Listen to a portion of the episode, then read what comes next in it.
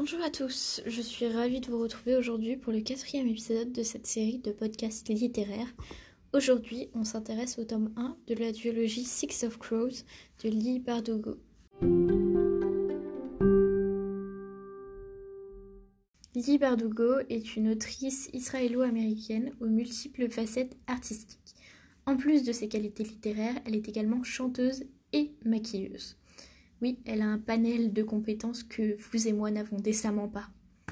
Elle est à l'origine de la saga Grisha, comprenant une trilogie et deux duologies.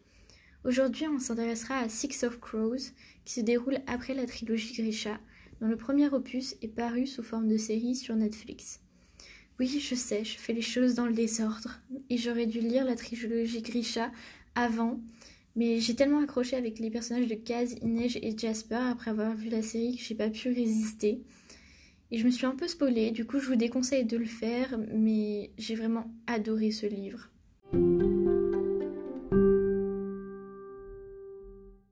Alors, tout d'abord, commençons par définir ce qu'est un Grisha. Les Grishas sont des êtres dotés de pouvoirs qui vont de la manipulation de l'eau jusqu'à la manipulation de la matière en passant par le contrôle du pouls et par leur puissance, ils sont un enjeu politique. À Ravka, on les considère comme de précieux soldats.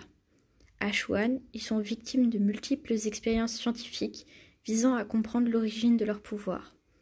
À Firda, ils sont condamnés à mort pour hérésie, et à Kersh, ils sont esclaves de grands mercuriens.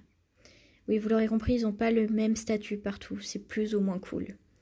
Kaz, Jasper et Inej sont trois membres d'un gang de Ketterdam, les Dregs. Ensemble, ils recrutent Nina, une caporalki, c'est-à-dire une grisha de l'ordre des vivants et des morts, et dans son cas, une fondeuse. Elle peut par exemple arrêter le cœur de tout homme ou femme aux alentours, ce qui fait d'elle ce qu'on pourrait qualifier d'arme de destruction massive, en effet.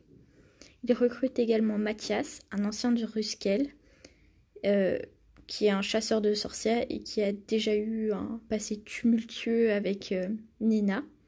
Également Willan, un expert en explosifs, afin de réaliser une mission de sauvetage dans l'un des endroits les plus surveillés du monde, le palais de glace de Fierda.